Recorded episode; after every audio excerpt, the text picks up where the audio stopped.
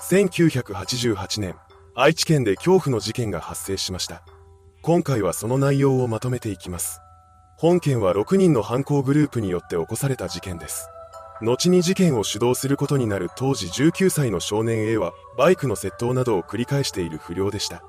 そうした流れで彼は広域暴力団山口組行動会園田組の組員になっています。そこには後に犯行グループの一員となる当時17歳の少年 B と当時20歳の男高志健一の姿もあったようです。彼らと一緒に犯行に加わることとなる当時19歳の少年 C は行動会の傘下である高山組で幹部をしていた組員の射程でした。また、高志の交際相手である当時17歳の少女 D は園田組の事務所に出入りしていたらしく、その中で A や B との交流を持つようになっています。そんな面々と年が近かった当時18歳の少女 E もグループの一員でした。彼女も暴力団組員と交際していたそうです。この6人は不良仲間として行動を共にしていました。彼らは遊び半分でカップルを襲撃する事件を起こしています。その際には暴行を加えたり金を奪ったりしていました。その延長線上で悲惨な事件が起こってしまうのです。1988年2月22日午後10時頃、後に事件の被害者となる当時20歳の女性末松澄代さんが家を出て行きます。そして父親の車を借りて交際相手である当時19歳の少年野村昭義さんを迎えに行きました。合流した2人はドライブデートを楽しんでいます。そうこうするうちに日付が変わり時計の針は午前4時を指し示していました。この時末松さんと野村さんは愛知県名古屋市緑区にある大高緑地公園の第一駐車場に車を止めていたそうです。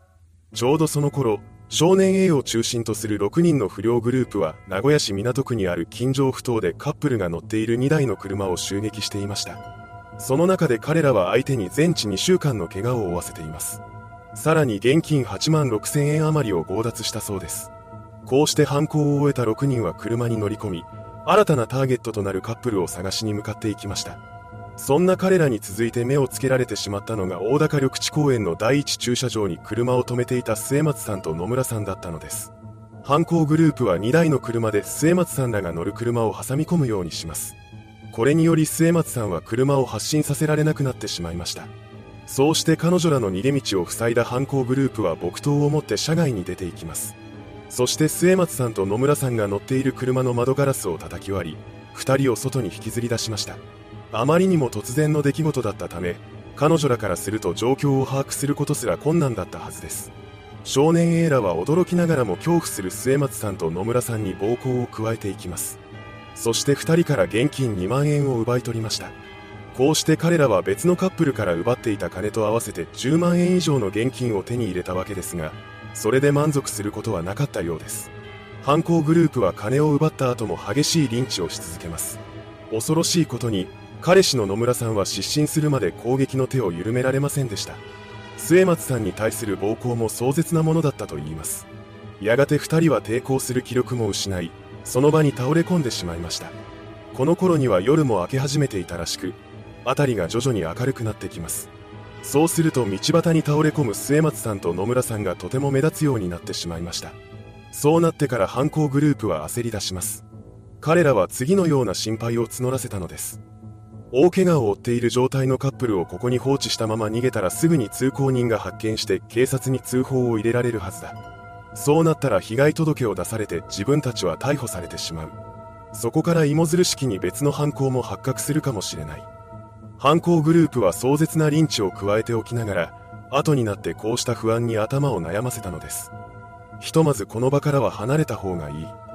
そう考えた少年 A らは自分たちの車に瀕死の末松さんと野村さんを乗せて現場から走り去っていきました。そして名古屋市内を走行しながらこれからどうするかを相談します。この話し合いの末に彼らが最終的に出した答えは次のようなものでした。ここまで大ごとになってしまったし何より顔を見られている。こうなったら2人を殺すしかない。こうして最悪の結論を導き出した犯行グループは簡易的な拠点としてホテルに場所を移します。そして夜になるのを待って殺害計画を実行することにしました。誘拐翌日の2月24日午前4時30分頃、犯行グループは愛知県愛知郡長久手町に広がる塚緑地公園へと向かっていきます。彼らが目指した先は園内にある行動会の本家墓前でした。彼らはここで殺害計画を実行することにしたのです。殺害の実行役は少年 A と少年 B でした。二人は車から野村さんを降ろすと紐を使って彼の首を締め付けます。これにより野村さんは窒息死してしまいました。こうして第一の殺害が終えられたわけですが、殺人に手を染めたことによる緊張や恐怖心で少年 A と B はおじけつきます。そこで殺害後の2人は遺体を車に乗せて一旦現場から離れることにしましたそしてまだ生きている末松さんを自宅に連れて行きます犯行グループはここで一泊し体を休めた上で翌日に末松さんの殺害を実行することにしたようですこうして迎えた2月25日犯行グループは末松さんを連れて三重県綾山郡大山田村にそびえる山林に入っていきましたそして午前3時頃に彼女を車外へと引きずり出しますこの時点で心身ともにボロボロになっていた末松さんは、もう私を殺して、と呟いたそうです。犯行グループはそう訴えかけてくる彼女を野村さんの時と同じ方法で殺害しました。それから地面に穴を掘り、その中に野村さんと末松さんの遺体を突き落とします。そして遺体の上から土をかぶせていきました。このようにして遺体を埋めた6人は愛知県名古屋市に戻り、一度レストランで解散してから昼頃に再度集まります。ただ唯一の大人だった高志だけは一人でどこかに姿をくらませましたその一方で集まった5人は今後の行動について話し合うことにしたようですしかしこの時すでに警察は少年 A たち犯行グループの行方を追い始めていました実は誘拐翌日の2月24日に野村さんと末松さんの家族が警察に捜索願いを提出していたのです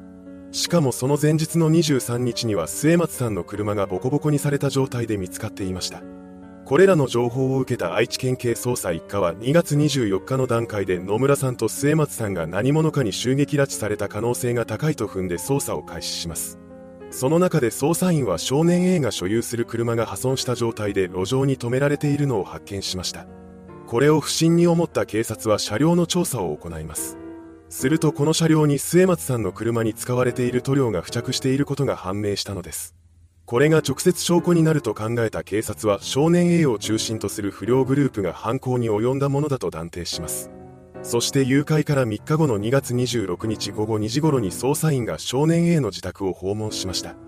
こうして警察が向かった先には犯行に関わった面々が集まっていたのです。捜査員は高志以外の5人に任意同行を求め緑署で取り調べを行います。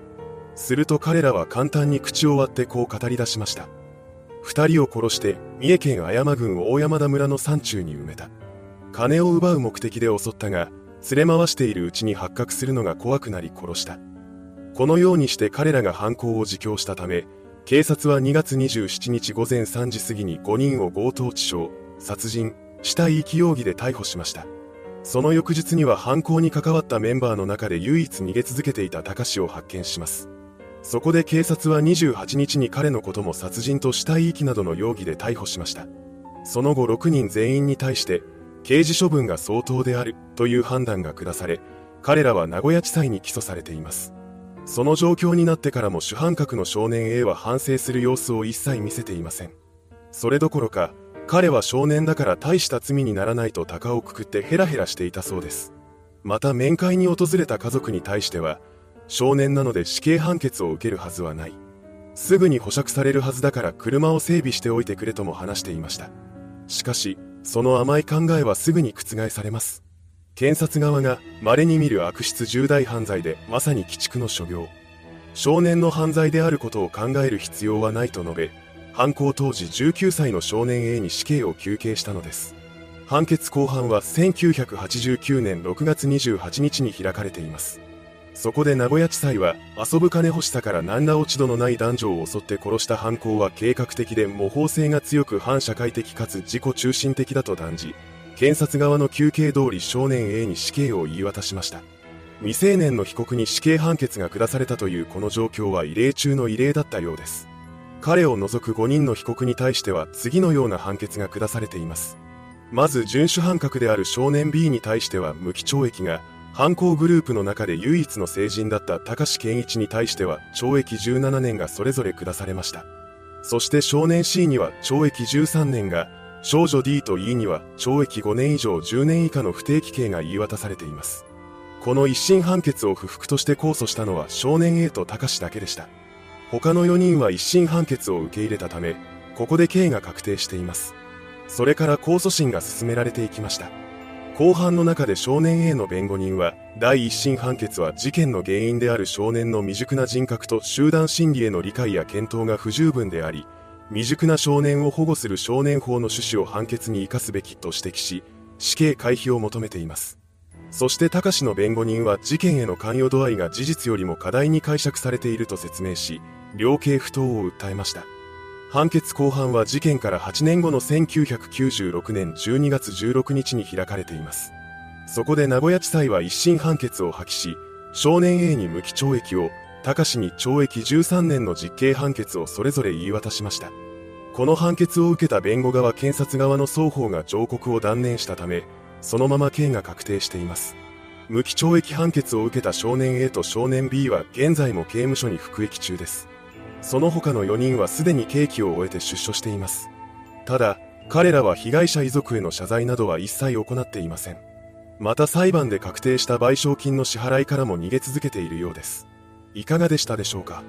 日本の犯罪史上稀に見る凶悪な殺人事件。この事件が起こった年である1988年には史上最悪の少年犯罪と言われる女子高生コンクリート詰め殺人事件も発生しています。本件も犯行グループのほとんどが少年少女だったことから同じ性質の事件として語られることもあるようです。それではご視聴ありがとうございました。